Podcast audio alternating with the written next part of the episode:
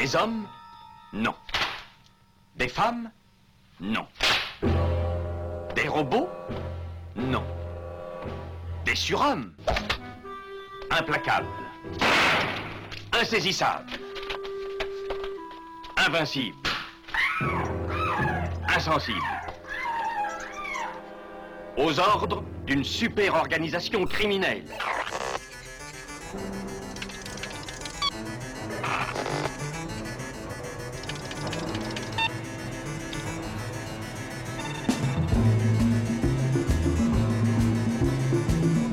Impossible Rien n'est impossible pour... Culture prohibée.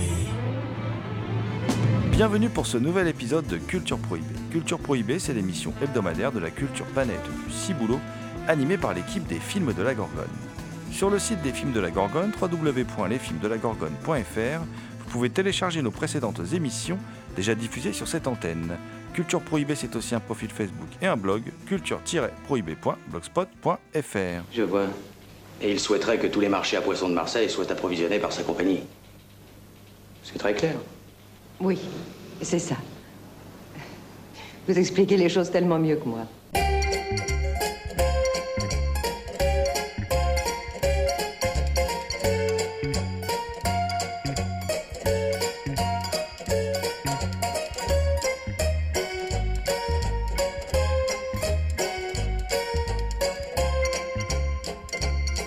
Sommaire aujourd'hui, une émission entièrement consacrée aux dernières sorties bouquins, avec chez Carlotta Jean-Paul Belmondo le magnifique de Sophie Delassin et Alain Delon une carrière, un mythe de Baptiste Vignol, le dictionnaire de la fantaisie dirigé par Anne Besson et paru chez Vendémiaire, The Swimmer de Franck Perry par Christophe Damour paru dans la collection Contrechamp, toujours chez Vendémiaire, Un monde parfait selon Ghibli d'Alexandre Matisse chez Playlist Society, et enfin, deux ouvrages où nous avons rencontré les auteurs, Mel Gibson, Le Bon, la Brute et Le Croyant de David Da Silva paru chez Leitmotiv, et Gérard Damiano, Les Peaux, la chair, les nuits de Marc Bruimot paru chez Jacques Flamand Éditions.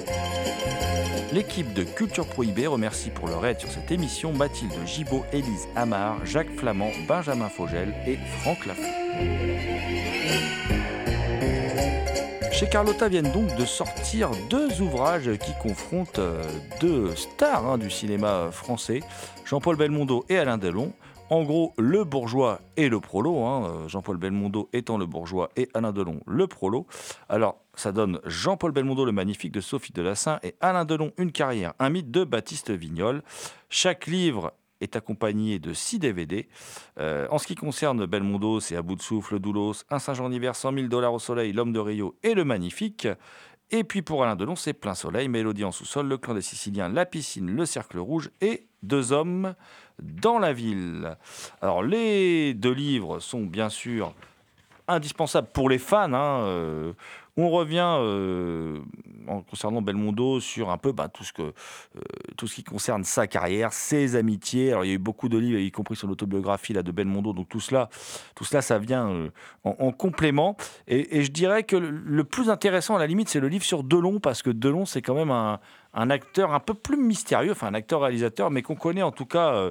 Beaucoup moins bien. hein, euh, on oublie, parce qu'on on a beaucoup en mémoire le Delon des années 80, euh, très testo- testostéroné, on oublie le Delon qui démarre dès 1958 hein, par des, classiques immédiatement, Plein Soleil, Rocco et ses frères, Le Guépard, Le Samouraï, Monsieur Klein, voilà, euh, avant d'arriver vers le- les triomphes populaires qui ne sont pas forcément d'ailleurs ses, meilleurs films, même si on les aime bien. Il y a beaucoup de citations en plus dans cet ouvrage, euh, Delon lui-même, et puis on retrouve euh, ses réalisateurs, René Clément, Jean-Pierre Melville, Jacques Deray et Bertrand Blier. Alors en gros, euh, voilà, pour les fans, ce sont deux ouvrages absolument indispensables. Akiné.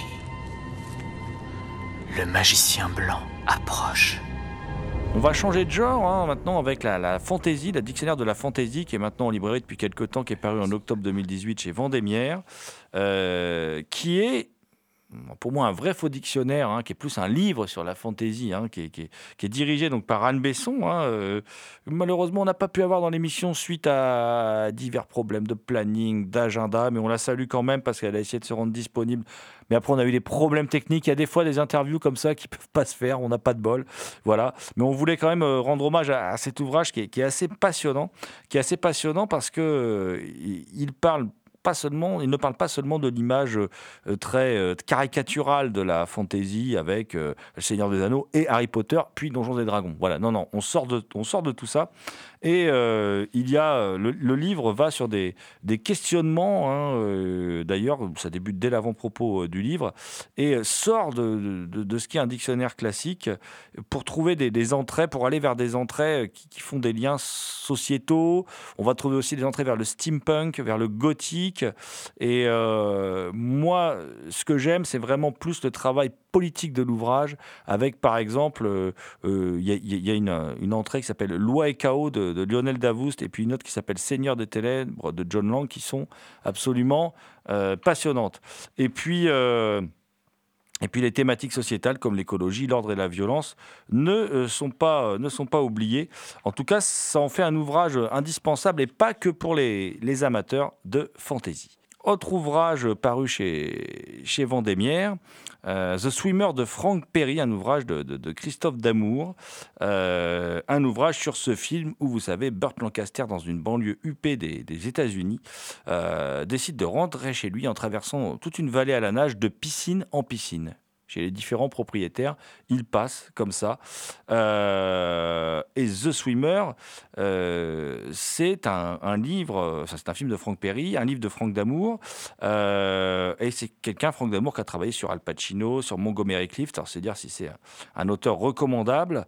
Et avec The Swimmer, il traite d'un film passionnant et parmi les plus singuliers de l'histoire du cinéma. Et ce film méritait bien un bouquin. Damour démontre en quoi The Swimmer est une fable sur une Amérique dont les idéaux s'évanouissent. Damour revient sur le découpage du, film en, 20 tableaux. Il revient aussi sur l'adaptation assez érudite hein, rédigée par les, époux Perry de, l'œuvre de John Cheever. Euh, et puis il révèle un fait majeur, hein. c'est que The Swimmer serait en, grande partie une œuvre de Sidney Pollack qui tourne les six scènes les plus importantes du film, ce qui expliquerait pourquoi les autres films de Perry sont beaucoup plus mineurs en fait. Et puis l'ouvrage... Euh, s'attarde également sur la plastique de Lancaster, l'utilisation de cette plastique, sur l'aspect politique de, The Swimmer, mais surtout d'amour se penche sur l'aspect proustien du film et son, rôle dans l'émergence d'un nouvel Hollywood alors en gestation. Euh, ce livre est donc un, un, ouvrage passionnant, The Swimmer de Frank Perry par Christophe Damour dans la collection Contrechamp chez Vendémiaire. Du côté des, petits bouquins, c'est un peu moins culture prohibée. On voulait vous parler d'un livre qu'on a bien aimé parce que pour une fois, il aborde le sujet à travers un autre angle euh, que les angles habituels qui s'extasient sur le travail de Ghibli. C'est Un monde parfait selon Ghibli d'Alexandre euh, Matisse euh, qui, part d'un constat simple. Est-ce que Ghibli va, survivre, va survivre au départ en retraite de, Miyazaki, en gros hein. Et rien n'est moins sûr, mais il faut dire que et l'auteur semble assez euh, pessimiste, en fait. Euh, si le livre peut par moments est, par moment enthousiasmant, il est quand même globalement assez triste parce qu'il décrit, euh, il décrit la, la, la, fin d'une époque. Hein, il démarre par la prévision de, l'écroulement du studio hein, et, puis enchaîne sur la mort récente d'Isao Takahata, euh, qui fait suite donc au départ de, Miyazaki, un autre fondateur qui s'en va, et rappelle, revient sur les 22 longs métrages d'animation d'une grande cohérence thématique, hein, euh, un, univers vraiment particulier. D'ailleurs, on peut dire que ce sont des films universels que l'auteur décortique, décortique par thématique, hein, que sont l'enfance, euh, l'écologie, la mort, le destin. Euh, et donc, cet essai sur Ghibli est un essai assez passionnant parce qu'il il, nous permet de, découvrir les, studios Ghibli euh, à, travers euh, une autre vision euh, qui peut être, par exemple, quelle est la, vision de, de la femme, du féminisme, de l'ingénierie, des croyances magiques. Toutes ces, tous ces sujets-là sont abordés et ne sont pas forcément souvent abordés lorsqu'on parle des studios Ghibli. Donc un ouvrage que je vous recommande qui est paru chez Playlist Society.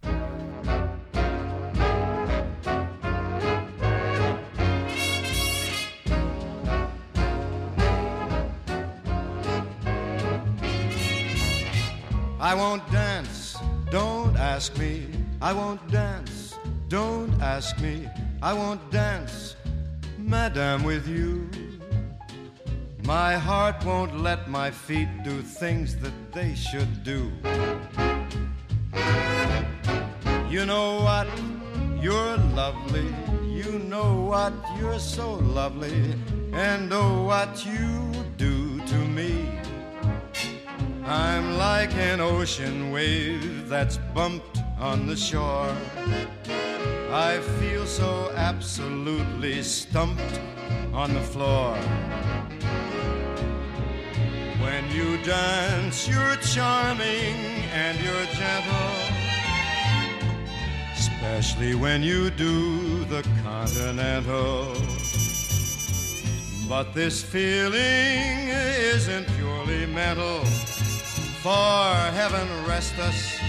I am not asbestos, and that's why I won't dance. Why should I? I won't dance. How could I? I won't dance. Merci beaucoup. I know that music leads the way to romance. So if I hold you in my arms,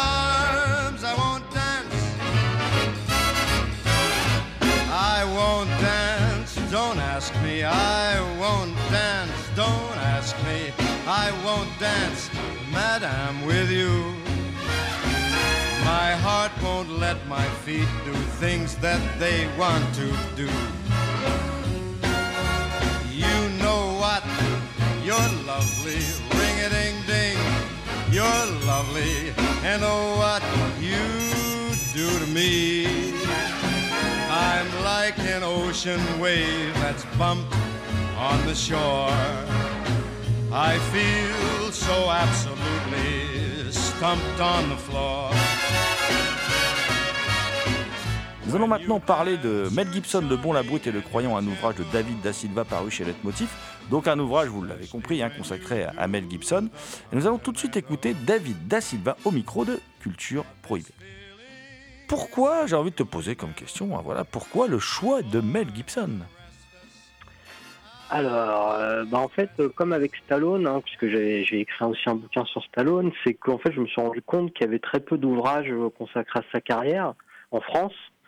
Et bah, le dernier datait de 2004, et bah, donc ça finalement, ça a oublié euh, une grande partie de sa carrière qui est assez intéressante parce que c'est le moment où il a été un peu ostracisé à Hollywood, où il s'est vraiment concentré aussi beaucoup sur la réalisation. Donc, euh, donc voilà, j'ai décidé de, me lancer euh, dans cet ouvrage. Et, comment as-tu trouvé ce titre? Le titre, je trouve excellent. Hein. Franchement, Le Bon, la Brute, le Croyant, j'adore ce titre.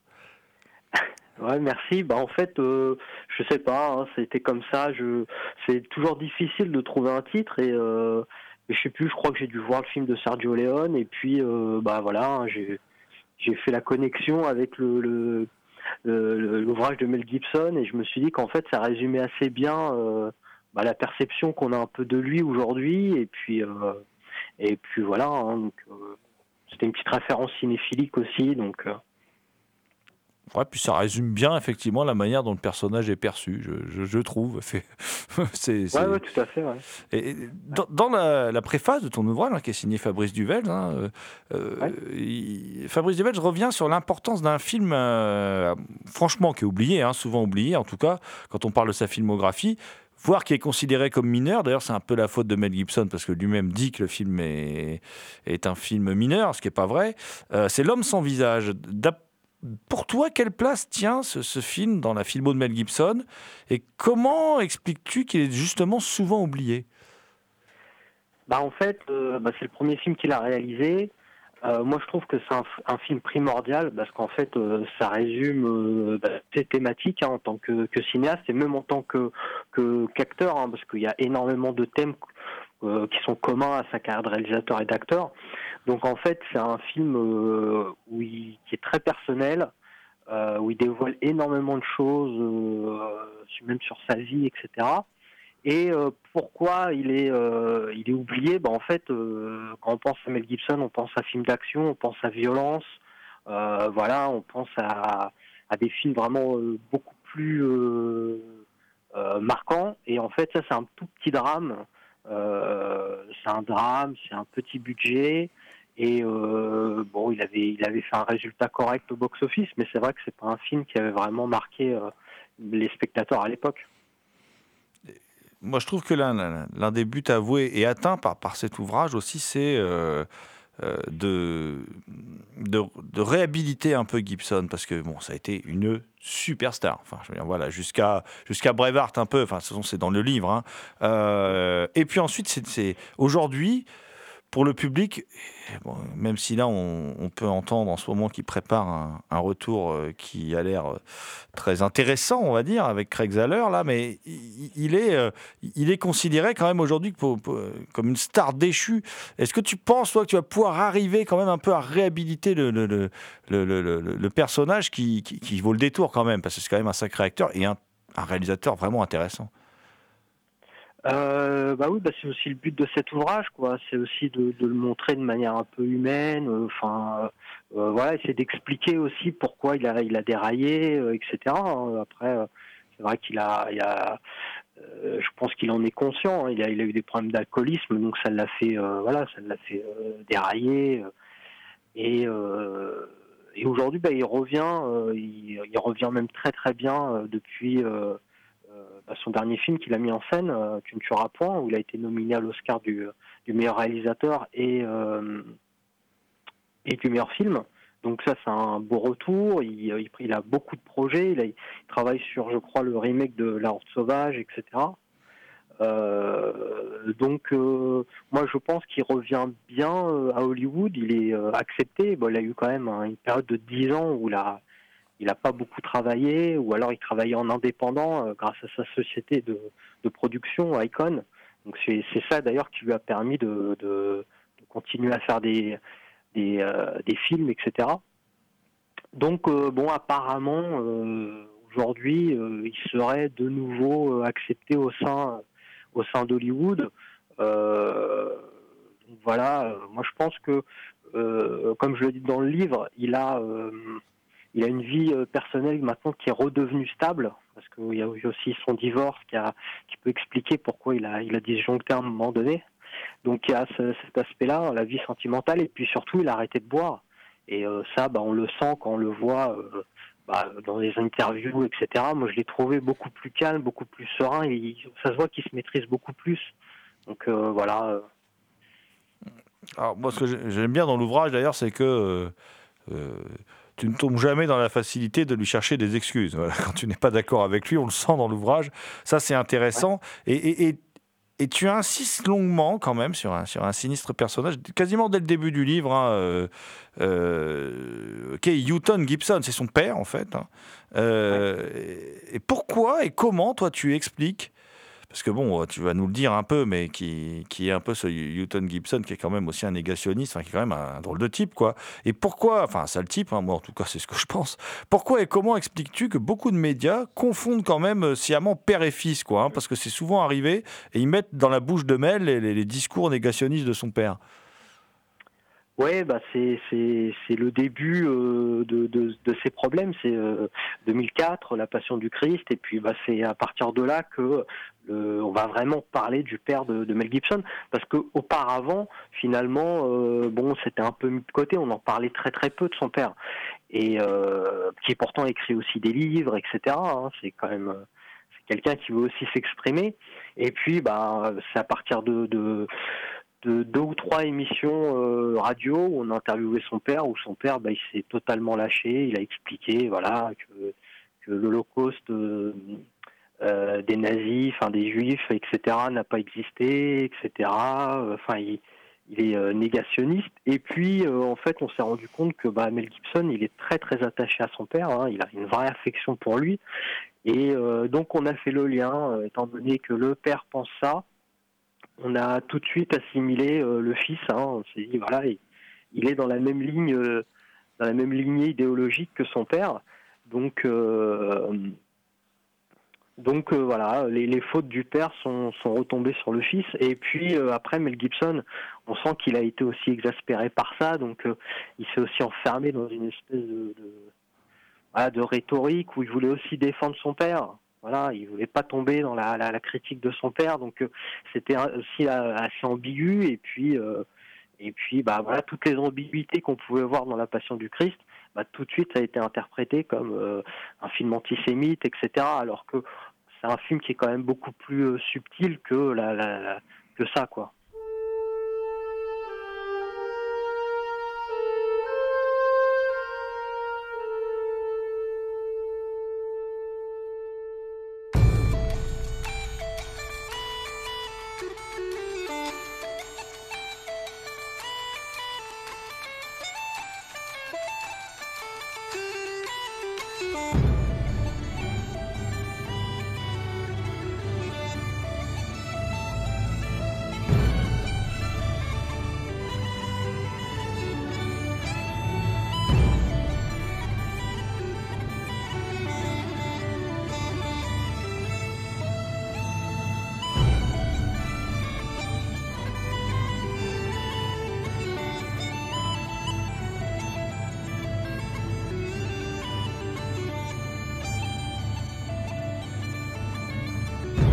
Écoutez David Da Silva, auteur de Mel Gibson, Le Bon, la Brute et le Croyant, paru chez Leitmotiv.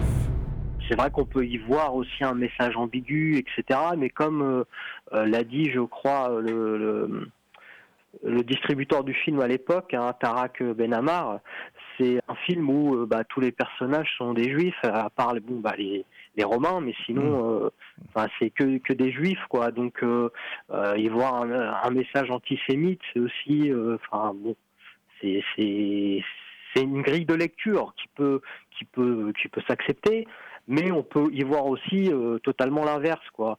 En, en, voyant qu'en fait il y a des, des, êtres humains qui sont ignobles et puis d'autres qui ont eu une humanité et et, et puis on voit qu'il y a une comment dirais-je, que Mel Gibson, à chaque fois, il essaie de faire euh, malgré tout des plans où il montre que la foule n'est pas euh, totalement euh, pour le sacrifice, la, torture du Christ, etc. Donc il essaie, même, même au niveau des, prêtres hein, qui, ont mis à mort le, enfin qui ont poussé à ce que les Romains mettent à mort le Christ, il montre que certains n'étaient pas d'accord, etc. Donc voilà, il a essayé quand même de montrer une certaine ambiguïté. Il n'a pas essayé d'être euh, une certaine subtilité. Il n'a pas essayé comme ça de, montrer euh, euh, que tout le monde était voilà condamné le Christ à cette époque-là. Euh, Mel Gibson, son principal problème, hein, c'est l'emprise qu'a l'alcool sur lui aussi. Hein, euh, parce que c'est ce qui va tuer Apocalypto. C'est-à-dire qu'en 2006, il a un discours antisémite là, qui est juste inacceptable. Il se fait, il se fait euh, comment dire, en plus, il se fait filmer. Enfin bon, voilà. Et, et c'est et, Apocalypto, qui est un film moi, que j'adore, hein, va, va, complètement, va complètement, comment dire, être squeezé. Quoi. Il, va, il va se faire descendre par la critique et tout d'une manière. Enfin, c'est c'est juste hallucinant, quoi. Le film mérite pas ça. Bah en fait oui le film était vraiment moi aussi j'adore ce film je le trouve vraiment très bon il a une ambiance vraiment particulière etc il a un rythme aussi qui est euh, hallucinant et en fait bah, le film il s'est fait descendre ce que je, montre aussi un petit peu dans le livre c'est que en fait euh, bah, on disait que le film était nul parce que Mel Gibson était antisémite quoi en gros c'était ça hein. Mm. C'était ça l'argumentaire, donc euh, c'est, enfin c'est un peu, voilà quoi, c'était un petit peu dommage quoi. Donc après oui, euh, tout ce qui était estampillé Mel Gibson était forcément euh, douteux, était forcément raciste, était forcément antisémite, etc. Donc après c'était une grille de lecture qui a bah, totalement bah, totalement gâché sa carrière. Quoi. Il pouvait plus rien faire sans que ça soit tout de suite analysé d'une certaine manière. Oui, c'est vrai. Alors, tu parlais aussi, euh, quand tu parlais de la, du film, euh, du film de, de- de- de Gibson sur, euh, sur la, euh, enfin, la Passion du Christ. euh, sur, les- tu parlais des scènes de foule. Euh, c'est Ouais. quelque chose que tu développes aussi dans, dans le livre.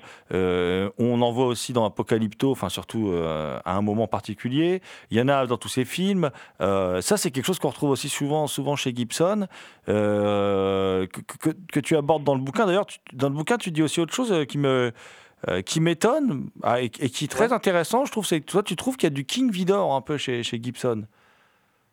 Ouais, bah c'est ce que j'analyse. Bon, je, je sais que c'est pas euh, un cinéaste qu'on aurait associé directement à, à Gibson. Hein, euh, Peut-être plus, je sais pas, Sam Peckinpah, etc. hein. D'ailleurs, il va faire le remake hein, de la, Horde sauvage. Mais en fait, moi, c'est cette ambiguïté euh, parce que moi, j'avais travaillé sur King Vidor pour euh, pour ma thèse notamment, et c'était quelqu'un qu'on n'arrivait pas à, classer. Euh, Est-ce qu'il est de droite, de gauche, etc. Est-ce qu'il est pour une, est-ce qu'il critique le peuple, la foule, la masse, ou au contraire, est-ce qu'il il- il veut la mettre en valeur? Et moi, je trouve que chez Gibson, il y a exactement la, même chose. hein, C'est-à-dire que bah, dans, ses films, parfois, il met en valeur le côté euh, la foule, euh, le, le peuple, hein, comme dans Brevard, où c'est euh, euh, un peuple qui se soulève contre l'oppression, etc. Et puis, d'une autre manière, il va critiquer aussi euh, bah, la foule qui est rassemblée comme ça pour euh, demander le, lynchage d'un innocent, etc. Ce qu'il explique dans euh, bah, La Passion du Christ ou même dans Apocalypto.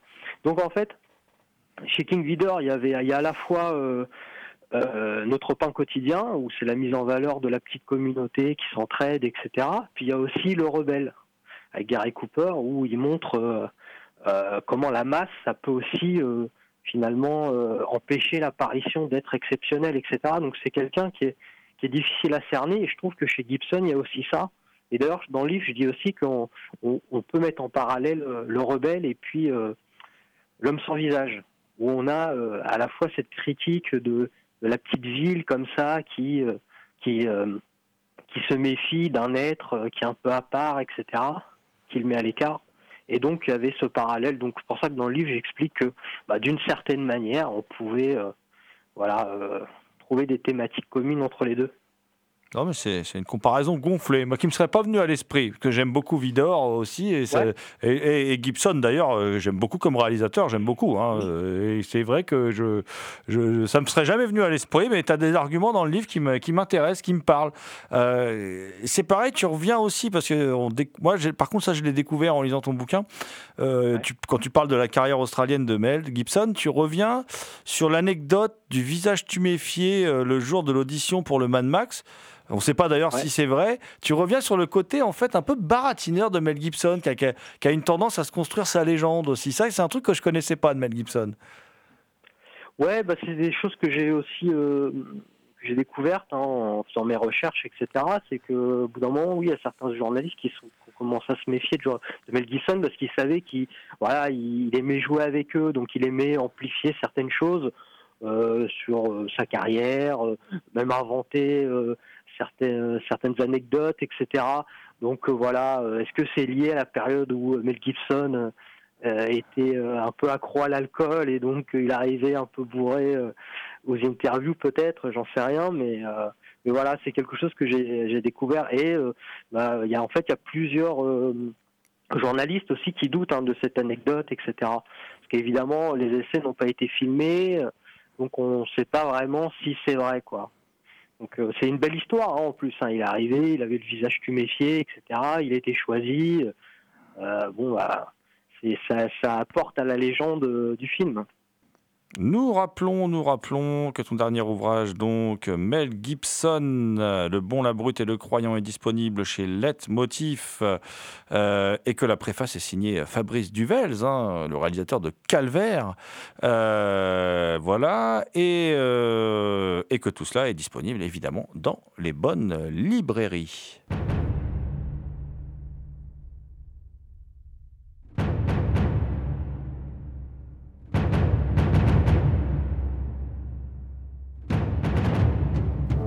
Écoutez Culture Prohibée spéciale sortie bouquin.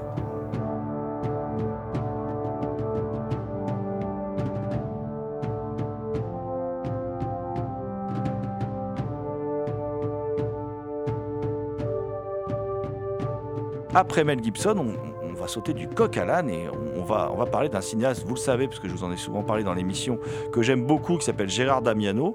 Gérard Damiano, qui est un des plus grands cinéastes, alors porno, l'histoire du cinéma, mais pour moi juste un grand cinéaste en fait qui faisait du porno. Voilà. Et donc euh, Gérard Damiano, Les peaux, la chair, les nuits, c'est le livre qui lui est consacré euh, par Marc Bruimot aux éditions Jacques Flamand euh, Éditions. Et nous allons tout de suite écouter Marc Bruimot au micro de Culture Prohibée.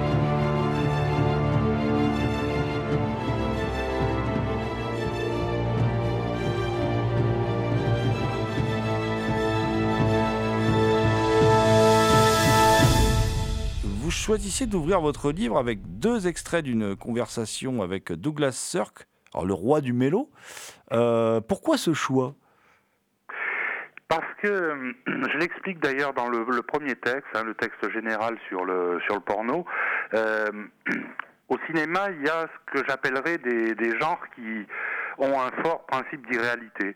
Euh, c'est-à-dire vraiment des genres qui sont dans, dans un imaginaire euh, directement. Là-dedans, il y a le porno, il y a le, il y a le, mélo flamboyant d'une certaine façon, qui est totalement irréel, et notamment les grands mélos de, de Douglas Sirk. Il y a les aventures exotiques, il y a les films gore, etc., etc. Mais concernant la, la citation de, de Sirk, c'est parce que euh, la citation parle euh, d'un dialogue entre lui et un, réalisateur qui s'appelle Bud Botticher, qui réalisait des westerns. Et donc, c'était deux réalisateurs qui, à Hollywood, étaient considérés comme faisant des, des séries B, voire des séries Z, ou des choses qui vraiment n'étaient pas de première catégorie. Et malgré tout, il s'y accrochait. Et le Damiano, c'est un peu comme certains réalisateurs aussi de, cinéma fantastique, comme Brian Usna par exemple. C'est un réalisateur qui s'accroche à un genre, même si le genre est méprisé. Donc c'est ce parallèle que je voulais mettre dès le départ. Et puis, il y a aussi autre chose. C'est que dans le livre d'entretien des cahiers du cinéma avec Douglas Sirk, qui est paru il y a déjà un certain temps, il y a un dialogue assez intéressant que je cite là aussi en épigraphe du, du, livre et qui me paraît très très bien définir Damiano. À un moment, le journaliste dit à Sirk, mais enfin, un film comme Le Secret Magnifique, euh, c'est un scénario qui est complètement absurde, ridicule. Euh, comment vous avez accepté de le faire Pourquoi Etc. Et euh, lui répond de manière très flegmatique, on va dire. Il lui dit, vous savez, il y a une distance infime entre le grand art et l'ordure. Et ça, c'est une réalité, c'est-à-dire que je crois que dans les dans un certain type de cinéma, euh, je pense que vous en avez déjà vu des films comme ça.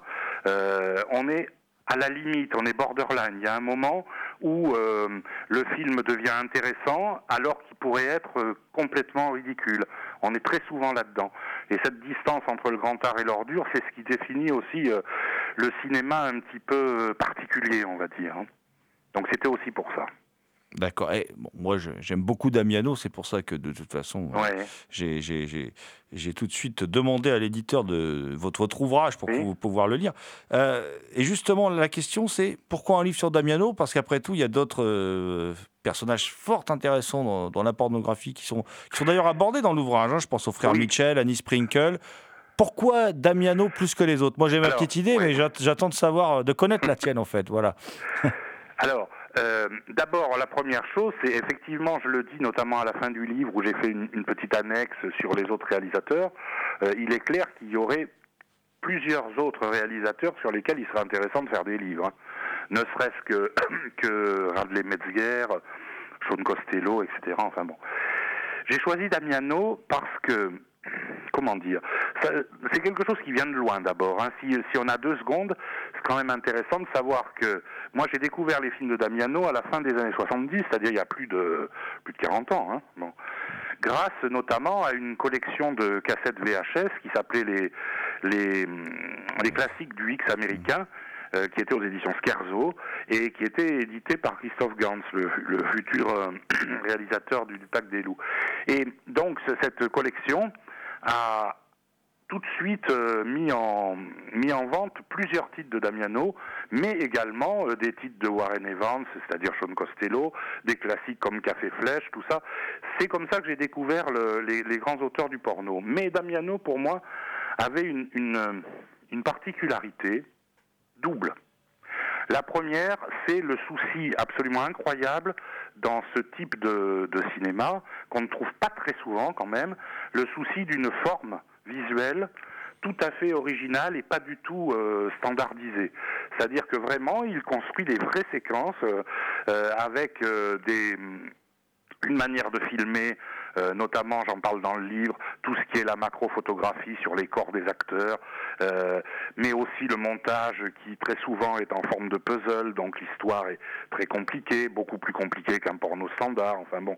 Donc déjà, ce qui m'a attiré, c'est la forme visuelle qu'on trouve par exemple dans Misagi où vraiment là euh, il y a euh, toute une série de souvenirs qui sont filmés chaque de souvenirs euh, érotiques bien sûr qui sont filmés chacun de manière différente bon donc il y avait ça et la deuxième chose c'est que très vite et là je crois par contre que euh, c'est assez unique par rapport aux autres réalisateurs de porno, parce que c'est vrai qu'il y a des réalisateurs de porno qui ont des formes visuelles tout aussi intéressantes que Damiano, comme par exemple euh, Radley Metzger. Mais ce qu'il y a de particulier chez Damiano, c'est que lorsqu'on regarde ces films et qu'on essaye de les regarder en plus chronologiquement, euh, on se rend compte que c'est un réalisateur qui nous présente à travers l'ensemble de ses films porno comme une sorte de journal intime. Euh, exactement comme euh, peut le faire euh, euh, Woody Allen, Nanni Moretti, euh, etc., toute proportion gardée, bien sûr. hein.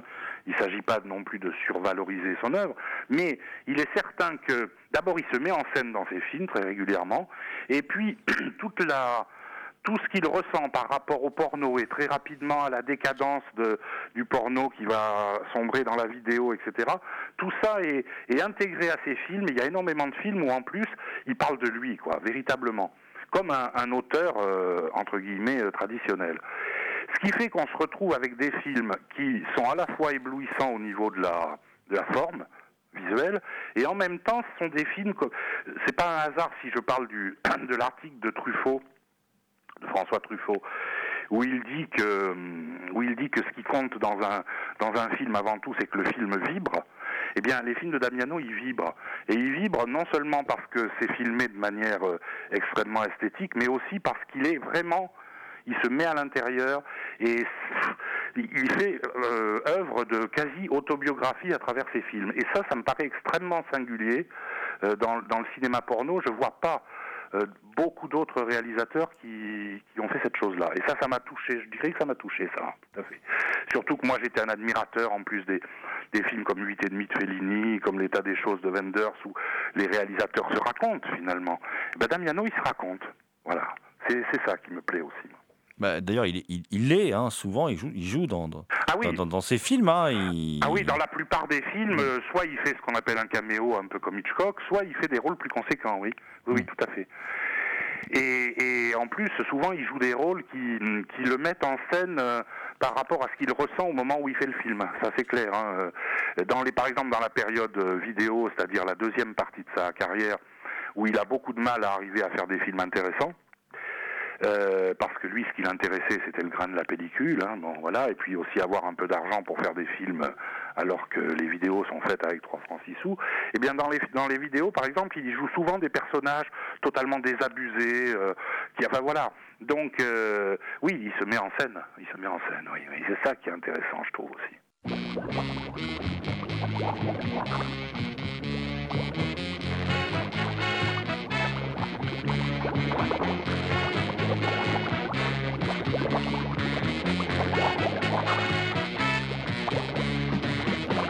Been blowing bubbles, making me feel like who's the girl I'll be with every day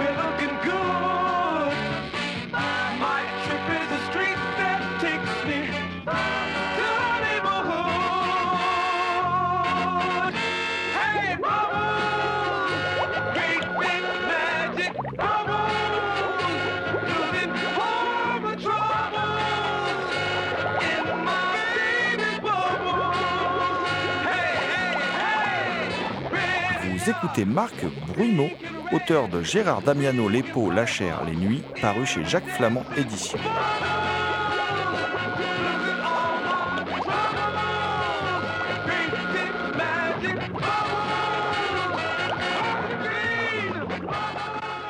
Construit quelque chose de vraiment ambitieux parce que bon, c'est quand même, euh, c'est quand même dingue de se dire on va faire une version euh, porno du huis clos de Sartre. Quoi. Je pense à Devil in Miss Jones, où d'ailleurs son apparition elle est assez incroyable dedans, à Damiano.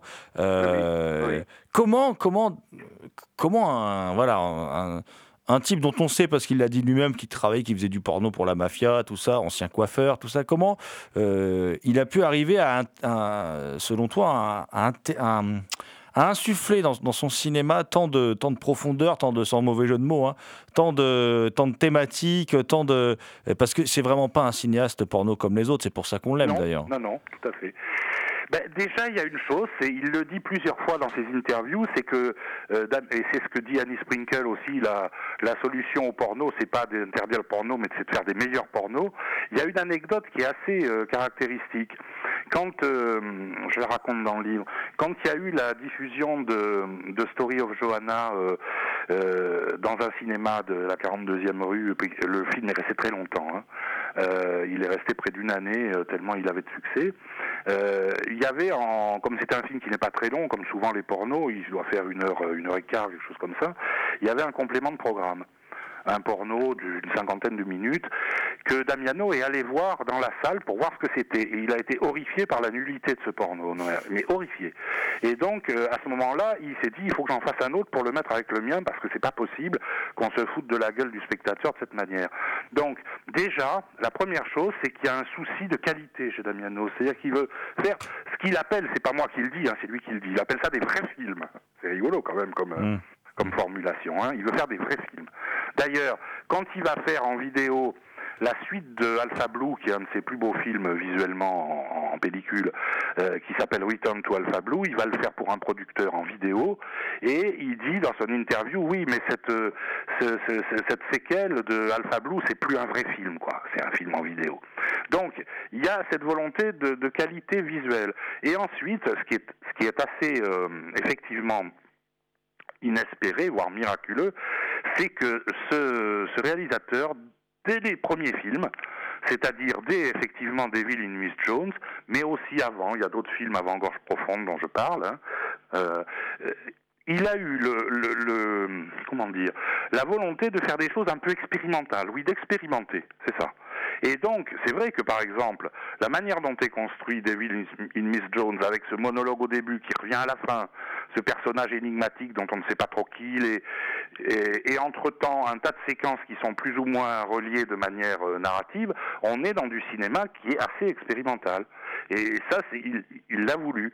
Euh, comme je le dis, et là encore, sans faire de, comparaison de, hiérarchie, etc., etc. Mais c'est vrai qu'il y a des moments, certains films de Damiano, ils ressemblent plus à du Godard qu'à un porno classique. Hein. Il suffit de voir des plastiquement des films comme Odyssée. Enfin, c'est, Ah oui, oui, oui, tout à fait. Odyssée, c'est un- pour moi, c'est un summum. hein. Après, euh, alors, euh, euh, d'ailleurs, Ouais, il y en a plusieurs qui Oui. sont des, des sommets. c'est, vrai. on Alors, est- si- je peux rajouter juste un truc, Bien sûr.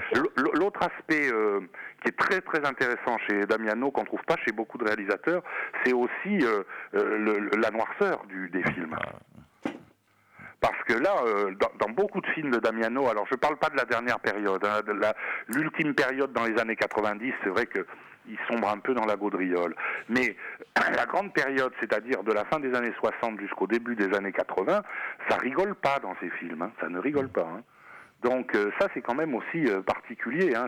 C'est un metteur en scène qui est tiraillé d'ailleurs. euh, on l'a, euh, on l'a expliqué. Hein. Il est tiraillé entre une espèce de, de puritanisme qui est issu de sa, de, de, son éducation, et puis une volonté de, de, de libération sexuelle, etc., etc. Mais d'ailleurs, comment t'expliques ce paradoxe? Justement, la morbidité de son cinéma, c'est quelque chose que j'allais dont, dont j'allais te parler, mais tu m'en as parlé avant, mais Oui. le, le- le paradoxe entre justement son, son, son puritanisme, hein, mais en même temps il attaque des grands tabous, hein, il, il brise beaucoup de tabous dans son cinéma et il travaille avec des activistes. La plus connue est Annie. Sprinkle, mais il travaille vraiment avec des femmes fortes, des activistes, et pourtant lui, il le dit lui-même, il est puritain, puis bon, on le sent, la, la fin par exemple, Ouais. elle, est, elle est assez morale, euh, la, la- la fin de David and Miss Jones, euh, elle est même terrible, elle est glaçante. Oui, ouais. Euh, et comment t'expliques ce paradoxe propre à Damiano? Alors, je crois que, je crois, enfin, bon, il y a différentes manières de l'expliquer. Il y a d'abord son éducation, mais je crois que c'est le reflet d'une époque aussi. Parce que euh, au moment des années 70, c'est la libération sexuelle, c'est euh, l'expérimentation d'une sexualité la plus libre possible. Sauf que les gens qui essayent d'expérimenter ça, ils ont eu une éducation très souvent euh, assez puritaine. Euh, après, euh, l'autre aspect, euh, le- la relation avec les activistes, c'est que Damiano n'est pas du tout, du tout un metteur en scène euh, euh, machiste, un metteur en scène qui veut mettre en scène que des, que des, de la sexualité euh, classique, etc. C'est quand même un des premiers, enfin oui, c'est même un des seuls à l'époque. euh, à, à- alors, je- bah, bien sûr, par exemple, pour prendre l'homosexualité, hein, les, les films gays. Alors, bien sûr, il y a un réseau spécial pour les, pour les, le, le- le porno gay dès l'époque. Bon, mais Damiano, lui, il mélange tout.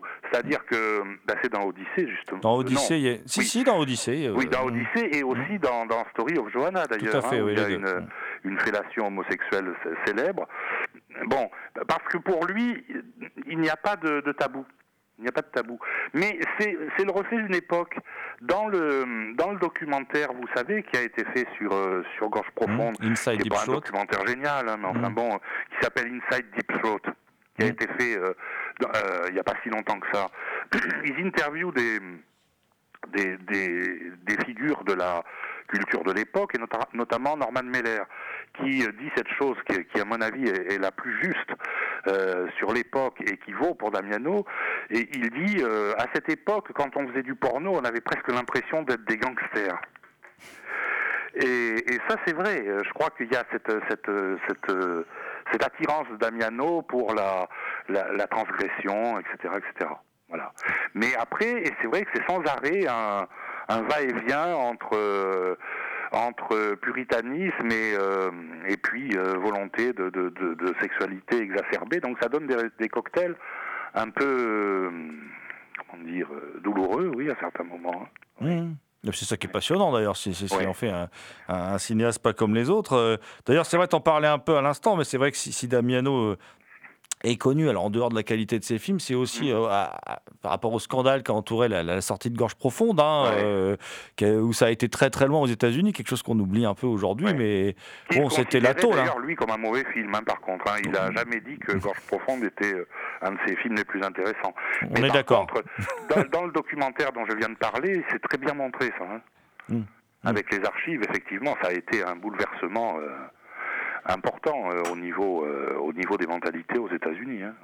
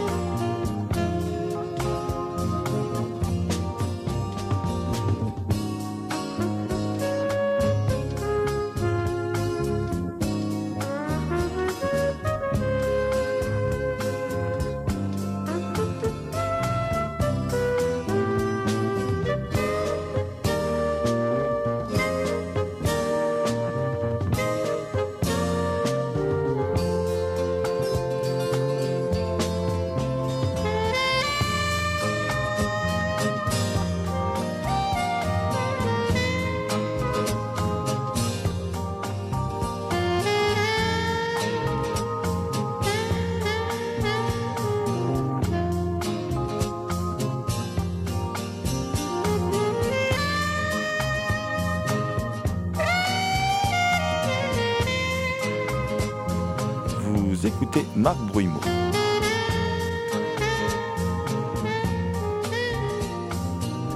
Et d'ailleurs, Damiano, euh, lui, disait que, parce que c'est un ex-coiffeur pour dames, mhm. et il expliquait, ça, ça m'a toujours fait beaucoup rire, Mhm. qu'il il était une sorte de, de sociologue, en fait, comme, comme il, il- il recueillait tout- Mhm. Ouais, tous ouais. les fantasmes de ces dames et Ouais, tout, leur vécu. Est-ce que tu... Moi, j'ai tendance à dire que, de- je sais pas si tu vas me dire si tu partages ça, mais Damiano, pour moi, c'est une sorte de- d'analyste des fantasmes de la, de la femme américaine d'une certaine époque, quoi. Oui, oui, oui, c'est vrai, c'est aussi ça, oui, c'est aussi ça. Mais d'ailleurs, c'est pas pour rien que dans plusieurs de ces films, on, parce que bon, ce qu'il faut dire aussi pour le pour l'auditeur, parce qu'il ne le sait peut-être pas, mais il y a beaucoup de films de Damiano qui sont des films à sketch aussi, hein. Mm. C'est-à-dire où il y a quatre, Mm. trois, quatre histoires euh, qui s'enchaînent, bah, comme Odyssée, par Odyssée, exemple, mais il y bien en a sûr. hein. Et c'est pas un hasard si beaucoup de- dans beaucoup de ces films à sketch, il y a au moins un sketch où on a une femme, même dans les vidéos euh, de, de la fin des années 90, où on a une femme qui va se confier à un psychanalyste, par exemple, et qui va raconter, euh, alors non seulement ses fantasmes, mais aussi euh, ses inhibitions, etc., etc. Effectivement, on retrouve ça dans tous ces films, hein, oui, bien sûr, parce que lui, il, euh, il pensait que ce qui est assez original quand même euh, euh, pour l'époque, et c'est aussi pour ça qu'il a travaillé avec des gens comme Annie Sprinkle, à mon avis, hein, euh, ou Sharon Mitchell aussi, par exemple, hein. Mm. ou même aux États-Unis vers la fin de sa vie, avec euh, vers la fin de sa carrière, pardon, avec euh, Moana Pozzi, par exemple. Euh, c'est que vraiment, il pensait que la femme était euh, totalement, enfin, asservie, c'est peut-être un bien grand mot, mais enfin, du moins, euh, euh, la sexualité de la femme n'était pas satisfaisante. Il le pense dès le départ. ça, hein. C'est c'est ce qui montre aussi, enfin, d'une manière métaphorique, dans Devil in Miss Jones, hein. Ah, tout à fait. ouais. Mm. et aussi dans Alpha Blue, qui est un de ses, un de ses films les plus, les plus intéressants aussi. hein. Il y a aussi une autre chose, c'est qu'il n'a pas hésité à aborder tous les genres aussi, ce qui est assez marrant. Parce que, bon, il œuvre dans le porno, mais alors il y a du porno fantastique, il y a de la, il y a de la SF, il y a de la comédie, il y a du burlesque, il y a du policier aussi, vraiment. Il mixe les genres aussi, ça c'est c'est- c'est- c'est intéressant. Alors, tu, voilà. tu, tu viens de le dire, bon, donc, euh, pour les auditrices et auditeurs, euh, euh, bon, je leur conseille la lecture donc, de, de Gérard Damiano, Les peaux, la chair, les nues, Ouais. donc ton ouvrage, hein, euh, paru chez Jacques Flamand. Ouais. Euh, et tu viens de rappeler à quel point c'est un cinéaste multiple hein, aussi, donc Ouais. c'est ce qui le rend passionnant. Mais justement, quel conseil tu, tu donnerais à nos auditrices et auditeurs pour débuter un peu la, la, vision des films d'Damiano Parce qu'il a fait tout, il a fait aussi des films quand même plutôt trash et d'autres. euh, On parlait d'Odyssée tout à l'heure, Odyssée c'est très beau par exemple. Il y a, il y a Ouais. des films euh, plus malaisants dans ce qu'il a fait. Donc euh, par quoi euh, tu conseillerais, tu conseillerais de commencer Oui. toi? Alors déjà, il y a un petit souci par rapport aux années 70, c'est que dans les années 70, euh, en VHS, on trouvait à peu près, enfin pas tous les films, mais enfin une grande partie. Mhm. Maintenant, c'est très difficile de les trouver en, en- en DVD. Euh, paradoxalement, on est dans une société actuellement où le porno n'a pas trop droit de citer dans les dans les dans, les magasins et euh, donc c'est pas facile de trouver de trouver les films. Il y en a quelques-uns d'édités, mais par exemple la, collection Wildside qui a qui a été éditée il y a quelques années, ils ont arrêté parce que des, grands euh, diffuseurs comme euh, la Fnac, comme bon, euh, ne mettaient pas les, les films dans les rayons, quoi. Donc c'est pas facile de trouver des films, mais on peut quand même. Il faut chercher, notamment sur les sites d'occasion. hein. Sinon, dans les films disponibles, je dirais que, alors je vais être très classique, hein, je dirais qu'il faut, il faut avant tout voir The Devil in Miss Jones, plutôt que Gorge Profonde d'ailleurs, hein, franchement. The Devil in Miss Jones, c'est une bonne base. Et, et Odyssée, effectivement. Euh, là, il vient de sortir en Angleterre, euh, mais alors je crois qu'il n'y a pas vraiment de sous-titres.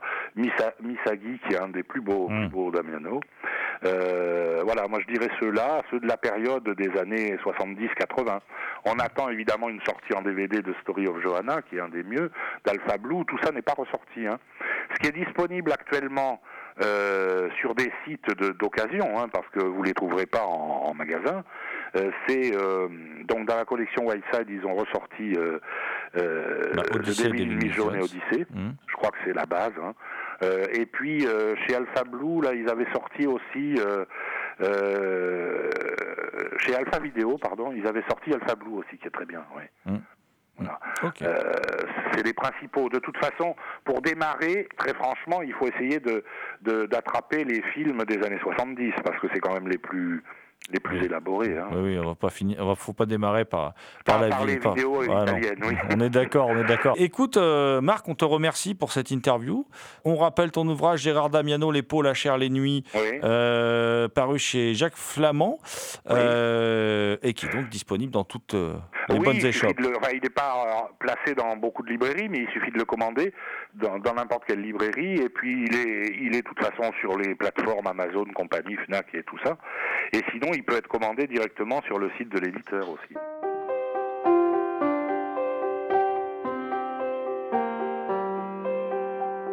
C'était Culture Prohibée, une émission réalisée en partenariat avec les films de la Gorgone, www.lesfilmsdelagorgone.fr.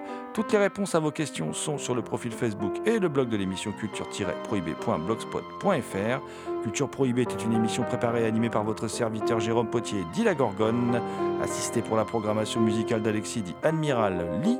Une émission réalisée avec la complicité de The Last But Not The List. Je veux bien sûr parler de Léo Mania à la technique. Salut les gens, à la prochaine.